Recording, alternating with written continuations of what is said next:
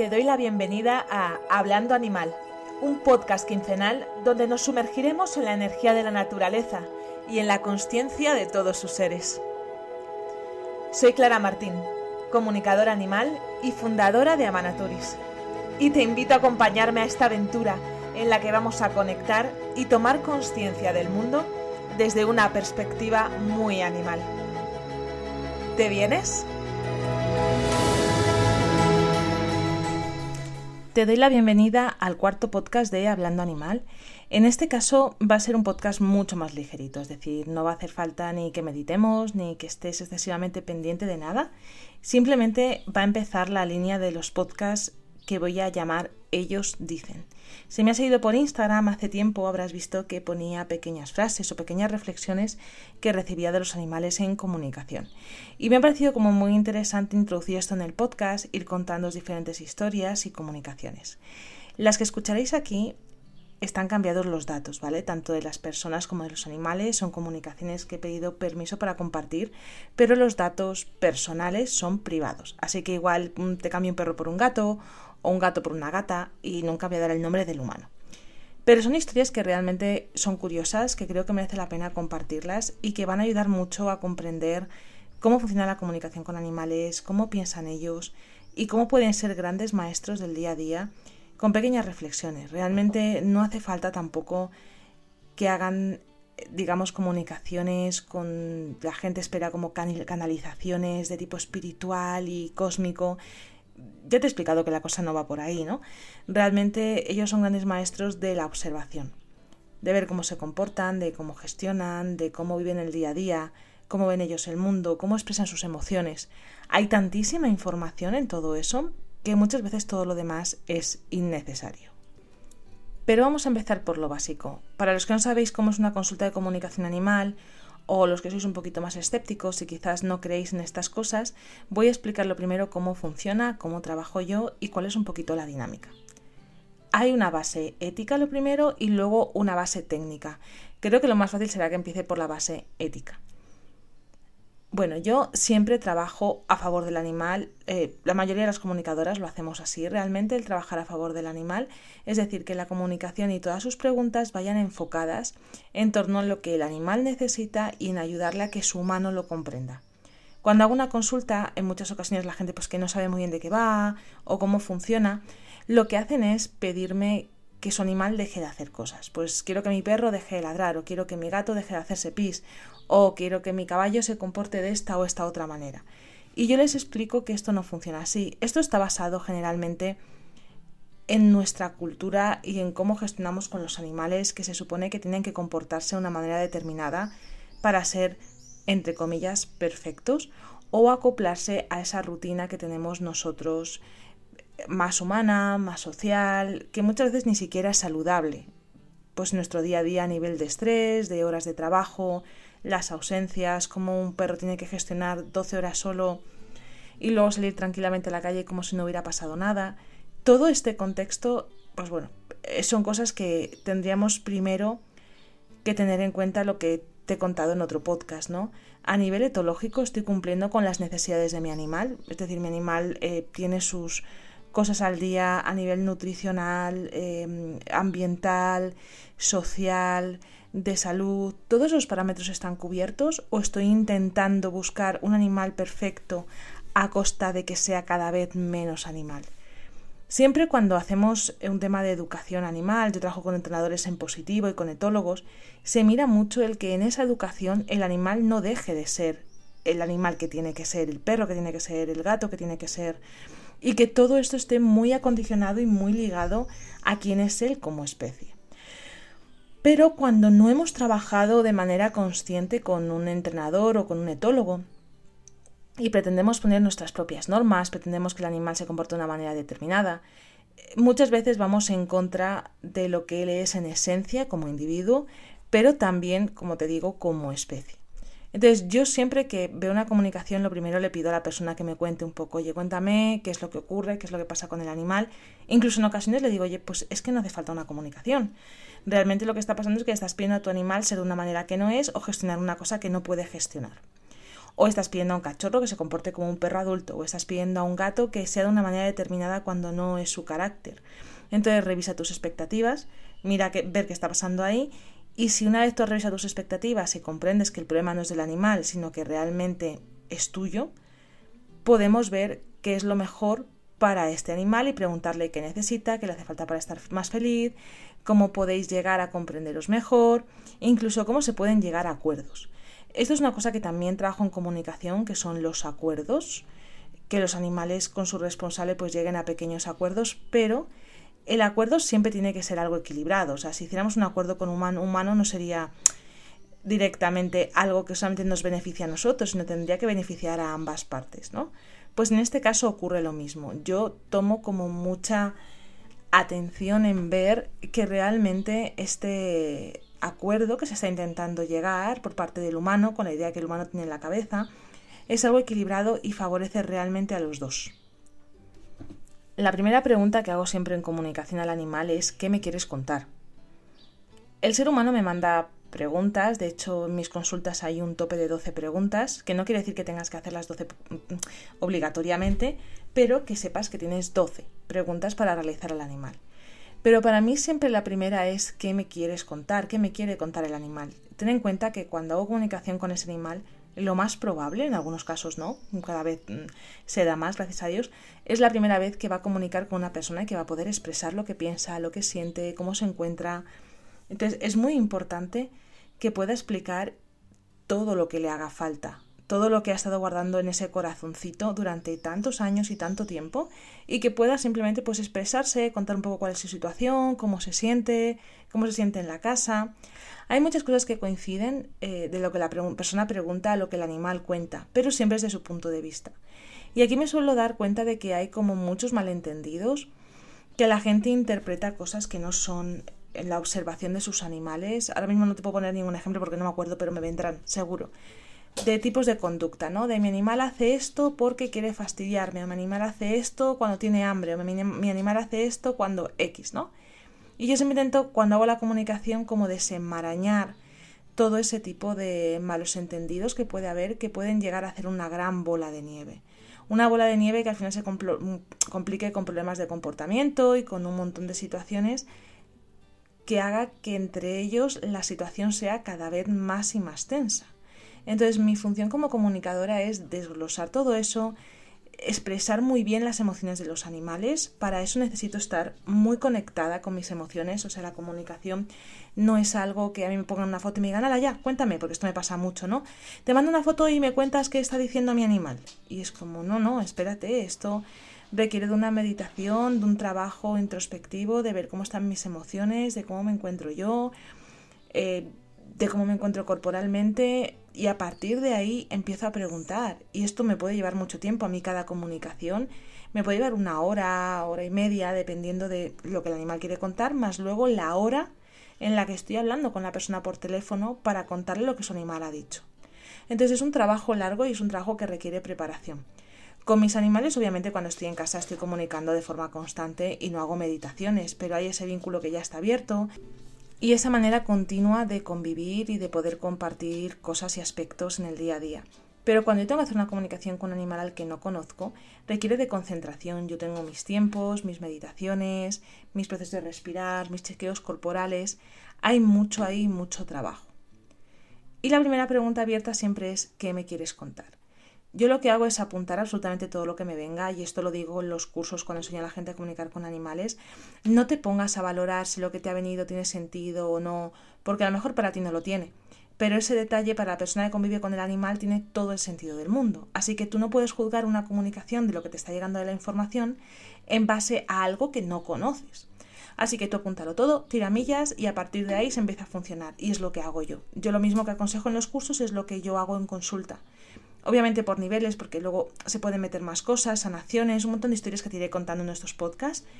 Pero la realidad es que la base es la que es y es la misma que doy a todo el mundo. Una preparación mental, una respiración, una preparación física, unos chequeos de cómo me encuentro, de cómo estoy, porque cuanto más sepa de mí en ese día, de cómo me encuentro, más fácil me va, me va a resultar distinguir qué es la comunicación y qué es algo mío. Si yo no reconozco lo que pasa en mí, me va a costar muchísimo trabajo reconocer lo que estoy recibiendo de la información de comunicación, porque la eterna duda, y esto lo diré siempre, a toda la gente que haga cursos y es una duda que tenemos muchísima gente, mm, incluso trabajando, ¿eh? que la gente dice, no, ya tenéis la certeza absoluta, no, no es real, o sea, yo hago una comunicación y muchas veces digo, puff, mm, me habré colado en algo, habré algo, habré estado suficientemente fina, lo que pasa es que me conozco lo suficiente como para saber cuándo estoy comunicando bien y cuándo no. Cuándo tengo el día bien y cuándo no. Cuándo me he tomado el tiempo para respirar y cuándo no. Pero esa duda de si lo estoy comunicando, me lo estoy inventando, es algo con lo que solemos vivir porque es algo incierto. No pasa nada, al final aprendes a manejarlo y a gestionarte. Pero la base para poder distinguir realmente si la comunicación es real o no es hacer un chequeo tuyo en primer lugar, saber cómo te encuentras, cómo estás, una tienes todo eso ubicado, colocado, respirado, etcétera, etcétera, ahí ya puedes entrar a la comunicación. Y es lo que os decía también en el podcast de lo del bosque. En muchas ocasiones, cuando yo estoy haciendo comunicación, yo tengo que colocar mis emociones. ¿Por qué? Porque mis emociones suelen ser bastante duras para los animales y para la naturaleza. Si yo entro de mala manera, si yo estoy con mi energía revuelta, es como entrar en casa ajena, abrir los armarios, descolocar todo y sacar eh, dejar la basura en mitad del salón, ¿no? Pues cuando entro en comunicación tengo que entrar con toda mi energía colocada y es algo súper necesario. Esta es la base, ¿vale? A seguir contando cosas a nivel ético y a nivel práctico, bueno, lo justo que necesitas saber para saber cómo funciona una comunicación, si todavía eres escéptico o escéptica, y si no tienes muy claro cómo se puede hacer una comunicación a distancia con una foto. Así que vamos a seguir. La base de la comunicación a nivel ético es comprender qué es lo que necesita ese animal, qué le hace falta transmitir, cuáles son sus emociones bloqueadas en muchos casos. ¿Por qué? Porque cuando yo hago comunicación, esas emociones de alguna manera se sueltan, se liberan, se disipan si yo tengo emociones que están ahí bloqueándome, me tienen constreñido, no me permiten expresarse, un montón de cosas, esas, emociones pueden desencadenar en una enfermedad. Entonces, para mí la base de la comunicación con animales es conseguir que ellos se expresen, que suelten esas emociones y que hagan esa liberación psicosomática de todo eso que llevan dentro. ¿Por qué? Porque conviven con nosotros, porque al final nuestras emociones son densas, nuestra vida suele tender a ser complicada, y ellos pues son esponjas, terminan llevándose esa información de casa, que hay mucha gente que me dice mi animal ha enfermado para quitarme a mí la enfermedad. Esto es un mito y es un mito que me gusta mucho eh, bueno, desmontar.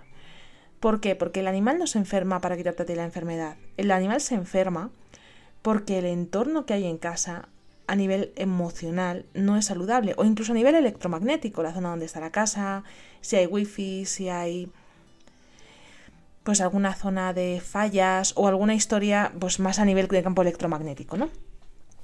¿Qué es lo que ocurre? Ellos son los primeros en eh, mostrarlo, porque su ciclo vital es más corto, porque son mucho más sensibles y funcionan principalmente desde el sistema límbico, entonces sus emociones van a ser siempre como mucho más transparentes que las nuestras, simplemente por la manera en la que funciona su cerebro. Nosotros racionalizamos todo muchísimo más a través del neocórtex, incluso nos encontramos mal y seguimos haciendo cosas y seguimos sin, parar y metiendo más cosas en el día a día porque si no parece que somos vagos y no esto y no prestamos atención a nuestras emociones.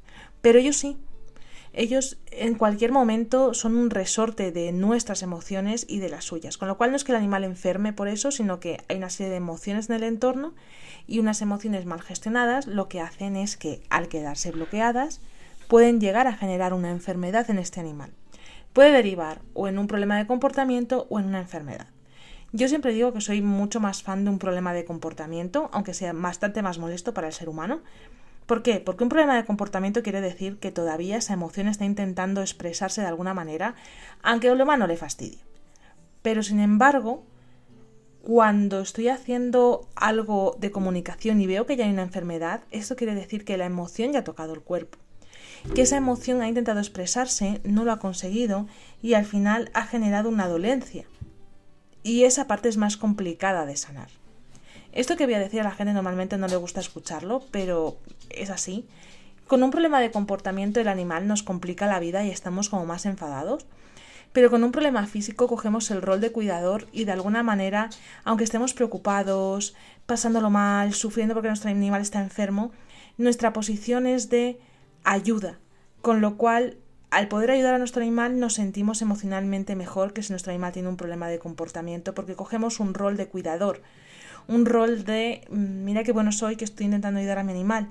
Cuando la base son las emociones, yo cuando hay animales enfermos o con problemas de comportamiento le digo a la persona, vas a tener que revisar tus emociones, vas a tener que revisar qué está pasando aquí. La comunicación no es solo para tu animal, la comunicación es para que tú comprendas qué está pasando dentro de ti, para que entiendas que hay algo que hay que modificar y que tu animal te está mostrando. Y ese es el gran aprendizaje de las comunicaciones con animales, el que la persona entienda qué es lo que está pasando en su casa, en su entorno, en sus emociones, en su vida, todo aquello que no está bien y que no me estoy parando a observar. Obviamente si el animal es adoptado, que esto también pasa, el animal vendrá con sus problemas, sus traumas y sus conflictos. ¿Esto tiene que ver con el ser humano? También. ¿Por qué tiene que ver con el ser humano? Porque nada llega a nuestra vida por casualidad, esto también te lo he contado en otros podcasts, y si no lo has escuchado lo tendrás. En los el primer podcast, en el segundo podcast te hablo de esto.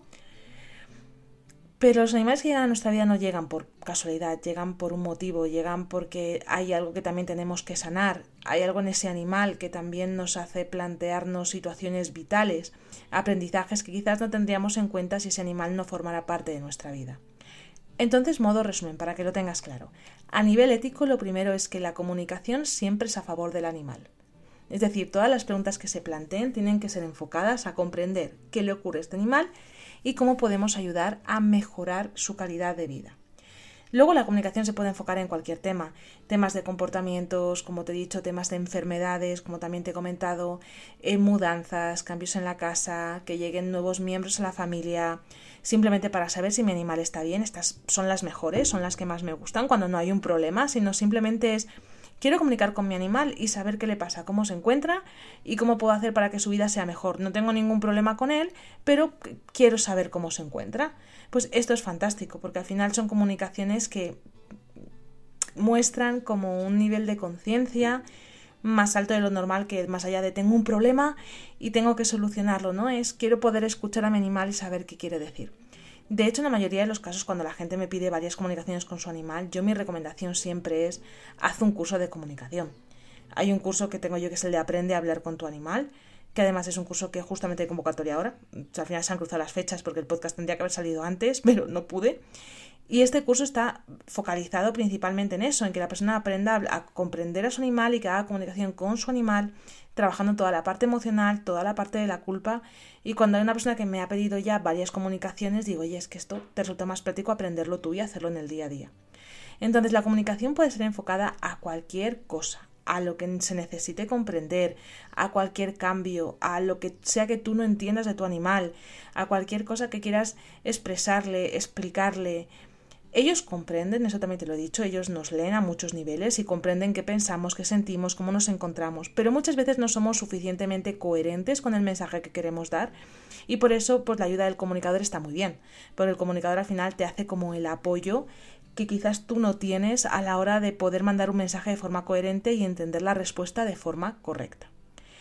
A nivel ético sería esto. También te digo una cosa importante, la comunicación nunca va a sustituir una visita al veterinario, esto es fundamental. Si hay algún tema de patología, va a tener que revisarlo un veterinario. Yo esas comunicaciones, si el animal está enfermo, no come, o por ejemplo en casos muy concretos de gatos que se hacen pis fuera del arenero, yo lo primero que le digo a la persona es que haga un chequeo a nivel de analítica, si hay infección de orina y este tipo de cosas, porque es fundamental. Eh, no se puede hacer una comunicación si, no, si el veterinario no ha hecho una valoración física y si hay un problema físico. La comunicación no va a resolver el problema físico. Una comunicación tampoco sustituye una visita posterior al veterinario de oye, pregúntale si está bien o no, porque si está bien ya no le llevo. Tampoco. Ni va a sustituir eh, si es necesario un entrenador en positivo o un etólogo.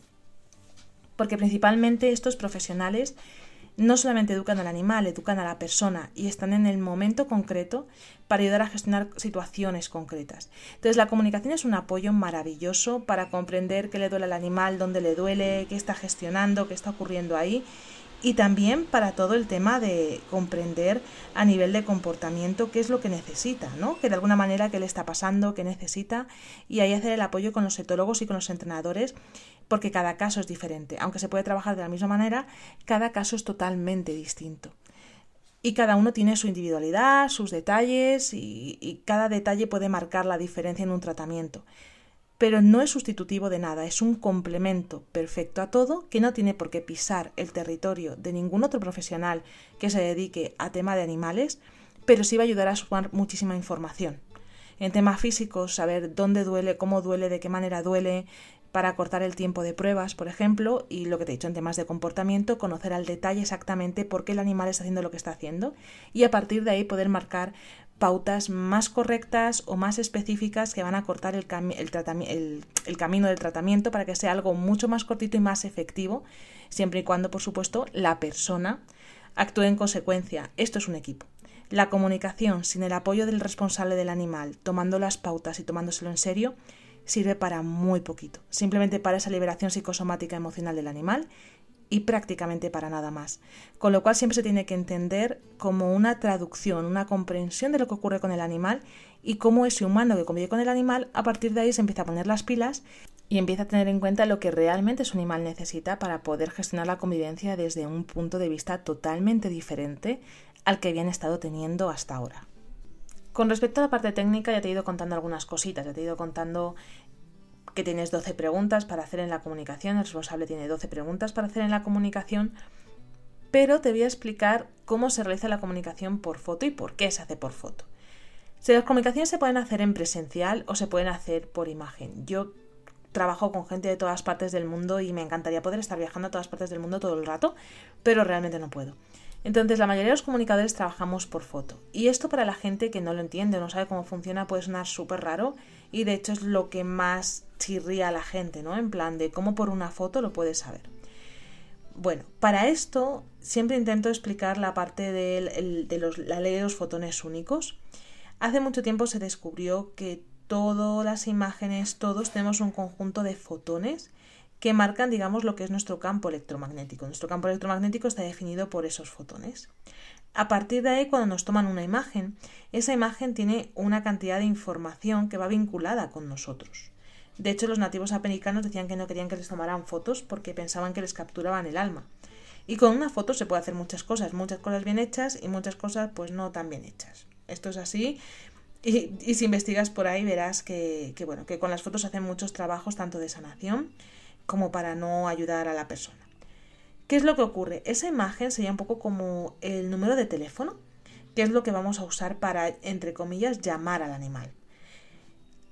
Hay una máquina que a mí me fascina que se llama Quantum, no Quantec, que lo inventó la NASA, que lo que hace es, con una foto a distancia, leer el campo electromagnético y reequilibrarlo con aquello que le hace falta. Es muy parecido a esto que te contaba de cuando estás en el bosque, de cómo el bosque te reequilibra. Pues muy similar. Al final somos campos electromagnéticos emitiendo una información y esa información está en todos sitios y está también en esas imágenes. Así que con la foto es más fácil trabajar desde el punto en el que yo no estoy sugestionada por estar en el entorno donde está ese animal y puedo ver las cosas de otra perspectiva totalmente diferente. Cualquier detalle que vea no voy a dudar si lo he visto porque estoy en el sitio o si realmente es comunicación, porque si yo no estoy ahí, ¿Cómo puede ser que esté viendo con tanto detalle el espacio donde está? Simplemente porque el animal me lo está contando. También me ayuda mucho el no limitarme eh, energéticamente, ¿no? Es decir, vale, ¿qué es lo que tengo que ver? ¿Qué es lo que a dónde voy a buscar la comunicación? ¿Qué es lo que quiero encontrar en esta comunicación? ¿Dónde está mi foco? Más allá de las distracciones de la casa y de lo que está ocurriendo o que muchas veces el humano te habla, te interrumpe, sin querer, porque es simplemente por curiosidad, por saber qué está pasando, eh, por hacerte más preguntas. Siempre es un momento muy emocionante cuando haces comunicación con un animal, el poder contestar todas las preguntas que has tenido toda la vida. Entonces la gente dice que, que se agobian, ay, y pregúntale, y pregúntale esto, y pregúntale el otro, y pregúntale no sé qué, y se agobian y muchas veces te sacan un poco de esa concentración o de ese estado meditativo en el que estás haciendo la comunicación con toda tu atención puesta. Entonces la foto a mí me ayuda mucho a trabajar por lo que te digo, me, economiza un montón de tiempo, me ayuda a no sugestionarme con lo que estoy en el entorno porque al final estoy en mi casa y es un espacio neutro, me permite mantener la concentración de forma profunda, me permite muchas cosas que el directo no me permite. Obviamente las comunicaciones en directo, que esto lo hablaremos en otro podcast, tienen muchísimas ventajas y tienen muchas cosas muy chulas y, y muy positivas. Pero trabajar con foto es algo muy práctico. También los trabajos de sanación, por ejemplo, el Reiki, cuando la gente manda Reiki a distancia, que esto lo habréis oído, eh, la gente que sabéis un poco del tema de Reiki. El Reiki a distancia se puede hacer porque energéticamente tú trabajas sobre ese campo electromagnético y ese campo electromagnético manda la información a ese cuerpo. Así que al final todo está conectado, no somos más que energía. Aunque pensemos que somos materia, realmente somos principalmente energía la cantidad de materia que tenemos es muy poquita y nos movemos en todos los espacios energéticos de una manera mucho más fluida de la que pensamos y estamos todos conectados. Esta parte mística de todos somos uno, todos estamos conectados, pues realmente sí, todos estamos conectados a la misma energía. Es cuestión de abrir un poco las miras, esto lo puedes buscar lo de la ley de los fotones únicos, lo puedes encontrar en internet en un montón de sitios y verás cómo la teoría se fundamenta, de dónde viene, empezó por Einstein, luego se fue desarrollando, o sea, hay una gran historia detrás de la teoría de los fotones únicos. Y marca esto, ¿no? Que cada imagen es diferente, que cada uno, aunque seamos muy similares físicamente, emitimos fotones de forma totalmente diferente. Y esto condiciona nuestro campo electromagnético y digamos como nuestra huella dactilar energética. Así que por eso podemos trabajar con foto. Sé que suena un poco raro y es un poco complejo, sobre todo para la gente que no está metida mucho en este mundo. Pero bueno, al final también está ahí la prueba de tantos años de comunicación y de que todas las comunicadoras funcionamos por foto y es el sistema que mejor nos va a nivel de bueno, de, de, eso, de no sugestionarnos, de ver la información con mucha más claridad porque no estamos en el espacio. Bien, luego a nivel técnico, más técnico puro y duro. ¿Qué es lo que hago yo cuando hago una comunicación? Ya te he explicado un poquito que lo primero que hago es prepararla, o sea, me tomo mi tiempo para prepararla y a mí me lleva mi rato de meditación. Yo cuando os hago meditación y os insisto mucho en respirar, en hacer chequeo corporal, en hacer chequeo mental y este tipo de cosas, no es por hobby. Como ya te he dicho, yo todo lo que os cuento en podcast, clases, directos en Instagram, etcétera, etcétera, es porque realmente es lo que yo uso y lo que yo hago para comunicar. Entonces yo me tomo mi tiempo, la comunicación siempre la preparo dos o tres días antes de llamar a la persona para tener un poco de margen, porque también soy persona y hay días que a lo mejor estoy más estresada, más cansada, o simplemente no me apetece y es mi día libre y quiero hacer vida social. Entonces es muy importante estar bien emocionalmente, eh, tampoco una cosa exagerada, ¿eh? no hay que estar como un Buda iluminado, pero sí que te apetezca hacerlo, porque si ese día tú no has tenido tiempo para escucharte a ti o para sentirte bien tú, te va a costar mucho trabajo escuchar al de fuera, porque al final tú no te has permitido estar contigo, no te has permitido tu escucha, tu reciclar emociones, y eso afecta a la calidad de tu comunicación y también va a afectar a, a cómo entras en la energía de ese animal. Así que yo mm, siempre un par de días antes o tres empiezo, por si acaso ese día no estoy, pues para hacerlo al día siguiente y si no, pues al otro. Intento agendármelo, es verdad que yo la cantidad de consultas que tengo son muy altas, o sea, yo hago 5 o 6 consultas al día, mm, de lunes hasta el sábado por la mañana, y es, es bastante tute y requiere mucha organización, sobre todo para estar fresca mentalmente. Pero merece la pena esa organización. Después de eso, cuando yo estoy preparando la comunicación, siempre voy escribiendo una ficha. Esa ficha en el momento de hacerla, la, hago la comunicación, escribo sin pensar, como te he dicho, la comunicación cuanto menos pienses mejor. La escribo sin pensar y a partir de ahí, cuando yo tengo que llamar a la persona, la ficha ya está hecha en PDF, lo que yo me tomo son 5 o 10 minutos antes para hacer la corrección ortotipográfica. Más que nada para que cuando la persona se la envíe y la lea, pueda entenderla y no se atragante leyendo porque no hay ni un punto ni una coma porque estoy escribiendo a lo loco.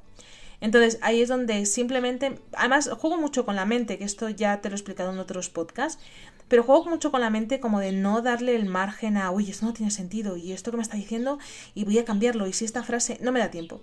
Simplemente tengo cinco minutos antes de la consulta de la llamada telefónica de la persona, después de la comunicación que yo he hecho días anteriores, que me ha podido llevar una hora, una hora y cuarto, tengo los 45 minutos de llamada con la persona para explicarle la situación, para contarle qué ha hecho su animal y para intentar llegar a un acuerdo o una forma de gestionar a partir de entonces, marcando pautas que estén siempre dentro de lo que es eh, mi esto laboral, nunca metiéndome en ningún otro tipo de cosas de entrenadores ni veterinarios, como ya te he comentado, pero cómo veo la situación y poder hacer el apoyo emocional a la persona porque realmente lo necesita, ese apoyo de, oye, yo estoy aquí, yo te ayudo, yo te acompaño en el proceso, no te preocupes, te voy a contar qué hice tu animal, pero puedes contar conmigo, me puedes escribir al WhatsApp, me puedes explicar cómo vais, yo si se me ocurre alguna otra opción a lo que estamos viendo, te la voy a dar, o sea, que sepas que tienes ese acompañamiento y que puedes estar tranquilo y feliz con lo que estás haciendo y, y con toda la confianza de que voy a estar aquí para apoyarte en todo lo que haga falta.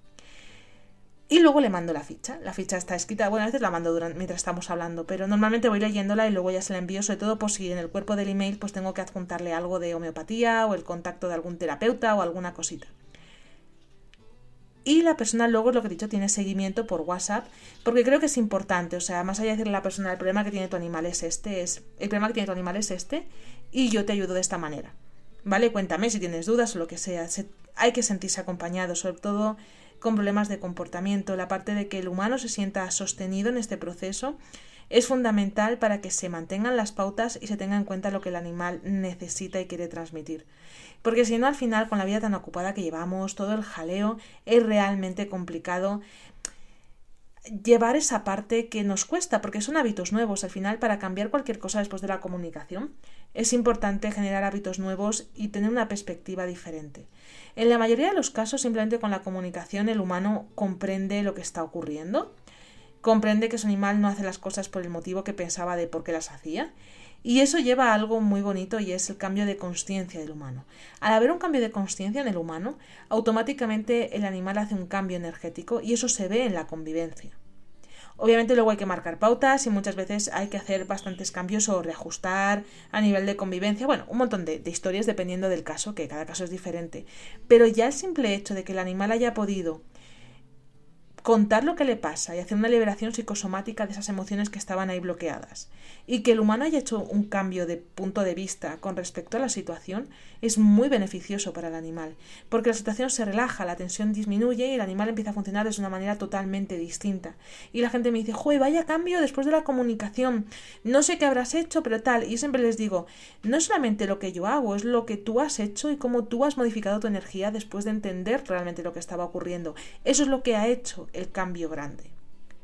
Así que esto es un poco la manera en la que yo trabajo, que te lo quería acercar para que supieras, bueno, los que me conocen ya saben que yo soy muy transparente y cuento mucho todo, pero creo que es importante el saber cómo funciona el comunicador, más allá de, intentar idolatrar y fíjate, esta persona puede hablar con los animales, esto tiene un trabajo de fondo y tiene constancia y necesita de organización y de tener claro cuándo lo vas a hacer, de controlar tus emociones, comprender tus emociones y a partir de ahí dar lo mejor de ti. Luego tú no puedes estar en la casa de la persona eh, gestionando, pero sí puedes dar tu mejor parte, tu mejor apoyo y saber que, que, esa persona sepa que está acompañado y haber hecho la traducción más limpia y exacta posible de la comunicación con ese animal, sin entrar a interpretar, sin buscarle vueltas, simplemente claramente lo que has recibido de la comunicación tal cual te ha llegado ese bloque de comunicación, tal cual tu cerebro lo ha descodificado, que esto veremos más cositas en la parte de neurociencia de la comunicación, en, esa línea de podcast,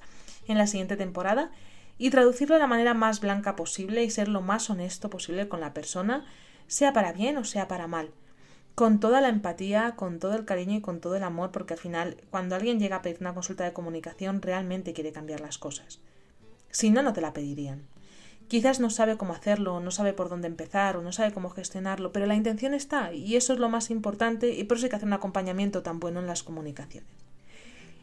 Y ahora, después de una pequeña intro musical que a mí me gusta, te voy a contar un par de casos de comunicaciones que a mí me han llamado la atención y que me han hecho reflexionar.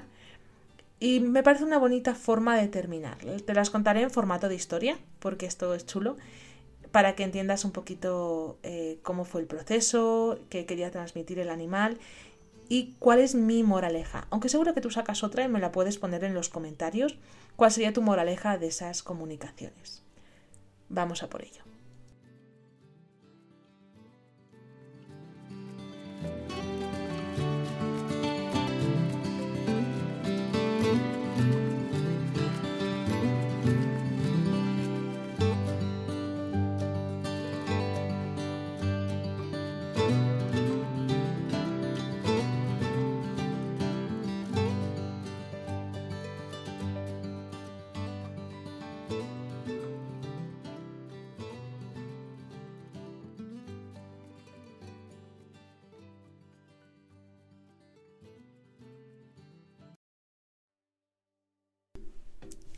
Bueno, la primera historia que quería contarte la titularemos El gato que quería libertad. Este caso fue hace como tres o cuatro años ya y se trataba de un gatete que era de una colonia, lo habían rescatado porque había estado enfermo. Pondremos lo de rescatar entre comillas. Pero era un gato que estaba enfermo, tenía diferentes patologías, entre ellas inmunodeficiencia y calicivirus, con lo cual la boquita que tenía mm, con tantas llagas no le estaba permitiendo comer en la calle. ¿Qué es lo que ocurrió? Al rescatarlo, obviamente sus rescatadoras hicieron lo mejor que pudieron y lo llevaron al primer hogar de acogida que salió. No es muy fácil encontrar un hogar de acogida, por desgracia. Yo desde aquí siempre recomiendo hacer acogidas y ayudar si es posible. Y esta casa, pues bueno, era un piso con más animales, había perros, había más gatos, y el pobre pues estaba realmente agobiado. ¿Qué es lo que ocurría en todo este proceso? El sistema inmune bajaba, porque cuando estás con estrés y estás en supervivencia, tu cuerpo no se permite recuperar, no se permite gestionar desde la salud y la calma, sino que estás todo el rato alerta de, bueno, pues a ver si hay algún perro que te va a atacar, que no era el caso, pero él sentía que podía ser así. Así que pasaba la mayor parte del tiempo encerrado. Una vez empezó a recuperarse, yo hice dos comunicaciones con él. La primera para explicarle que era una situación circunstancial, que era lo que se esperaba, es decir, que él se recuperara, que se encontrara bien, y a partir de ahí él regresaba a su colonia, con su familia, con sus amigos, y bueno, con el gato mm, que vivía antes, que estaba muy apegado a él, que era un gatito pardo. Pero ¿qué ocurrió? Después de recuperarse, eh, las chicas de la protectora decidieron que era mejor buscarle un hogar al gato porque ya que tenía la boca mal, habían estirpado pues muchos dientes y no podía comer bien, era peligroso para él estar en la calle. Así que de esa casa le trasladaron a otra casa diferente que tampoco cumplía los requisitos de lo que él necesitaba.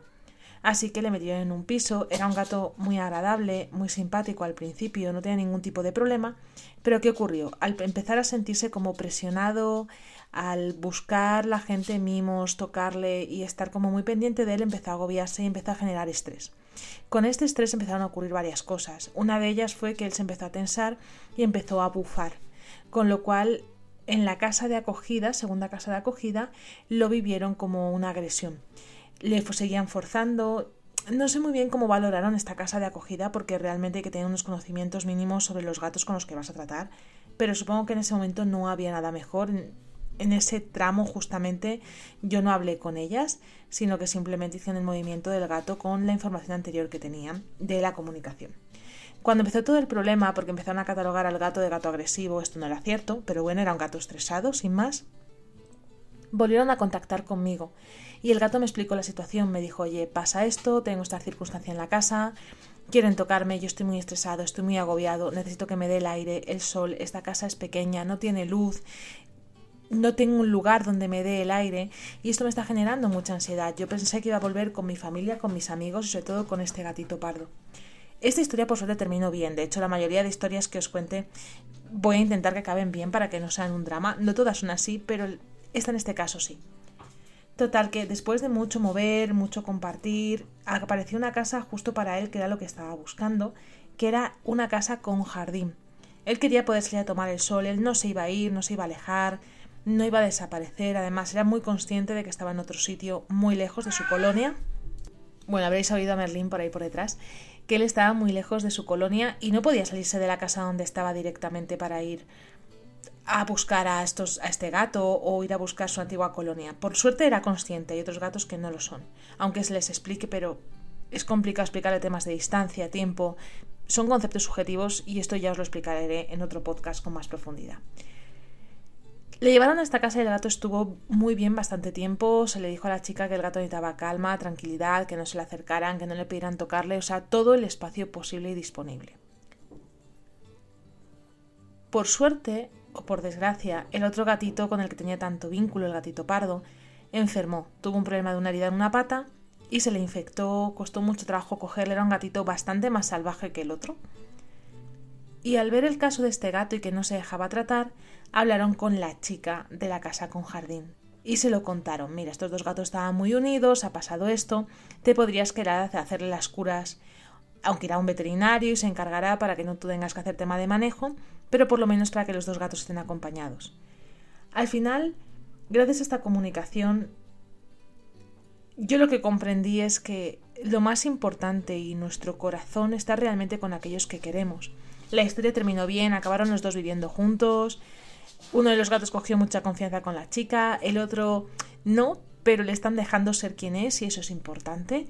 Y están conviviendo juntos, están felices, ¿no? Entonces al final tu corazón está con aquellos que quieres y la libertad es realmente un tesoro. No somos conscientes de la libertad que tenemos, de la, de la suerte que tenemos al poder elegir dónde queremos estar y con quién queremos estar porque en muchos casos los animales no pueden elegir eso. Y salvo que haya una comunicación, unos humanos que escuchen y una persona dispuesta a abrir su corazón sin expectativas a un animal que puede ser que no cubra sus necesidades afectivas como esa persona necesita. Simplemente un animal con el que compartir espacio y dejarle ser él mismo, sin ningún tipo de obligación ni nada por el estilo, eh, son cosas que se tienen que dar que son complicadas, ¿no? Son como muchas cartas ahí moviendo complicadas para que cuadren todo. Pero la realidad es que creo que cuanta más conciencia creemos con la comunicación con animales, con etología, con comprender que ellos tienen sus emociones y sus necesidades, más casas va a haber como la de esta chica que fue un paraíso para estos dos gatos. El que estaba malito con eh, el calicivirus se recuperó muy bien. Obviamente son enfermedades que no negativizan de normal, pero está con las defensas altas, está comiendo bien, tiene su comida blandita, tiene su estabilidad emocional, vive con su mejor amigo. Y los dos son felices, no se escapan de la casa, están en su jardín, aparte de que la casa está acondicionada y el jardín está acondicionado para evitarles cualquier tipo de peligro, que es una casa que la chica ya tenía hecha antes porque convivía con gatos desde pequeña.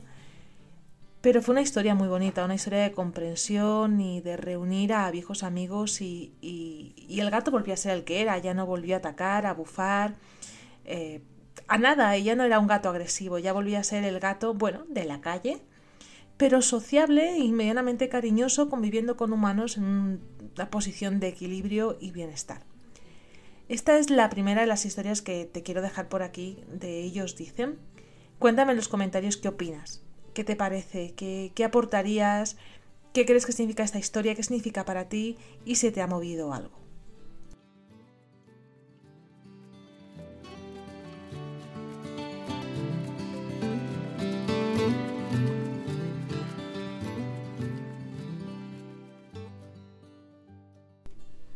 Y este segundo caso quizás esté un poquito más obsoleto ya porque el tema del COVID lo tenemos como un poco olvidado de alguna manera, pero es un caso que me llamó mucho la atención en su momento y quería compartirlo.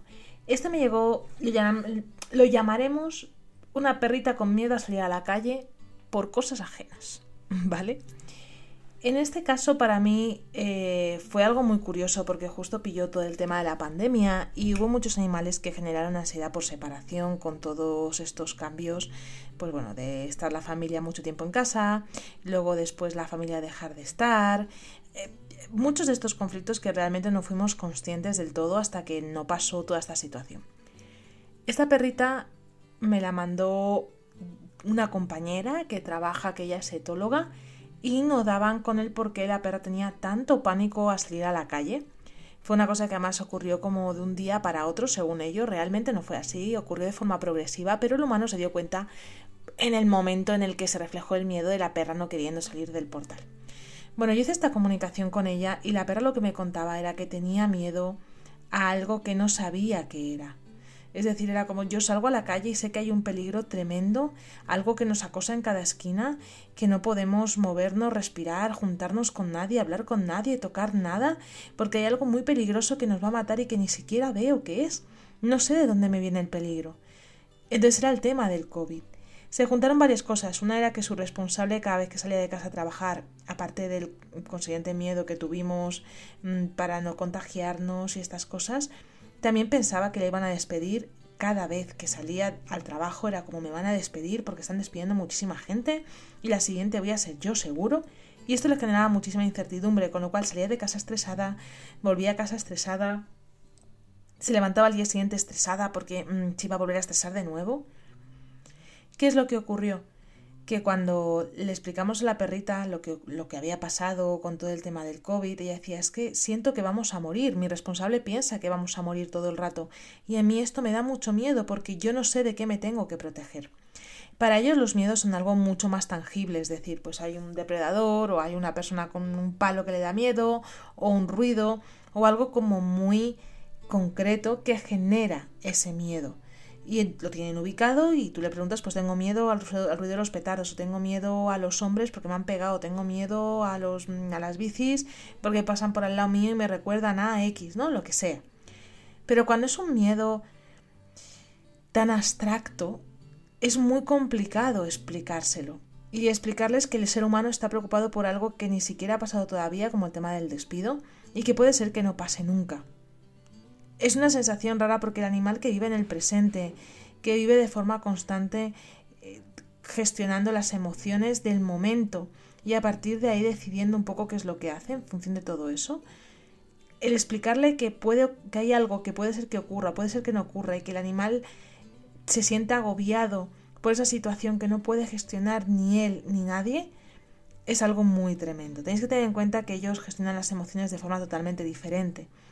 Ellos, si están tristes, se muestran tristes, si tienen miedo, se muestran con miedo, permiten que esa emoción fluya y pasa al siguiente estadio. O sea, las emociones tienen un ciclo, que también te explicaré más adelante en otro podcast, pero tienen un ciclo si tú las permites ser y las permites expresarse. Entonces para la perra era todo muy confuso. Yo lo primero que le pregunté a la persona es, oye, ¿ha pasado algo en la calle? Porque claro, si es un tema de comportamiento, directamente es como, bueno, igual no hace falta comunicación, igual podemos hacerlo de otra manera distinta para que no te gastes en la consulta, ¿no? Yo soy un poco así. Pero cuando me dijo, no, no hay nada, no lo relaciono con nada, no sé qué ha pasado, no sé qué ha ocurrido, pues bueno, al hacer la comunicación vimos todo el miedo que estaba escondido detrás de su responsable, de la incertidumbre del futuro, de todo el tema del COVID, de contagiarnos, de la muerte, había muchísimos factores que estaban afectando profundamente a la perra y que no sabía cómo gestionar y tampoco sabía cómo expresar. Y al final acababa retroalimentándose la una a la otra con sus diferentes miedos, sin saber muy bien qué le pasaba a cada una de ellas, ¿no? Entre ellas. Y esta comunicación ayudó muchísimo para que la perra pudiera gestionar, para que la perra pudiera comprender cuál era el miedo que tenía su humano, para que su humana también estuviera más relajada en el paseo, que buscaran otras opciones, que hicieran juegos en casa. La verdad que esta persona hizo un trabajo maravilloso de comprensión emocional por su parte, un trabajo de tranquilidad, estuvo con terapeutas, con flores de bach, con un montón de cosas que le ayudaron a relajarse y ver las cosas de otra perspectiva. Y trabajaron un millón de cosas en casa, de juegos, de tranquilidad. Hablaba mucho con ella, empezó a hablar mucho con la perra y esto conseguimos corregirlo en un par de semanas y la perra volvió a ser la perra alegre, dicharachera y divertida que disfrutaba de cada uno de los paseos que daban. Este es un ejemplo, ¿no? De cómo el miedo muchas veces nos condiciona y nos quita pues esa libertad interna, ¿no? Y, y, cómo afecta a nuestros animales porque ellos no entienden el contexto subjetivo desde el mismo punto que nosotros. Su mundo es distinto, su forma de ver las cosas es diferente, la forma que gestionan es otra y sus emociones funcionan de manera diferente y eso hay que respetarlo, hay que entenderlo y, hay que comprender que ellos son seres especiales con una visión única del mundo y además cada individuo tiene su propia visión del mundo. Así que aquí te dejo la segunda comunicación para que veas que no hay nada imposible, que todo bien gestionado y con una buena escucha se puede resolver. Espero que te haya gustado te iré contando más comunicaciones, iremos viendo más cositas. Aquí ha sido el final de la primera temporada de los podcasts, va a haber una segunda. Esta ha sido como, bueno, pues una toma de contacto con los diferentes temas que me gusta tratar, ver cómo lo encajáis en general todos, eh, qué me comentabais, qué podcast os gustaban más. Así que déjame tu opinión, dime qué te parece, si te gusta que hable de las comunicaciones si te ha resultado algo enriquecedor, si quizás te gustaría profundizar más o que contara más detalles o otro tipo de comunicaciones diferentes.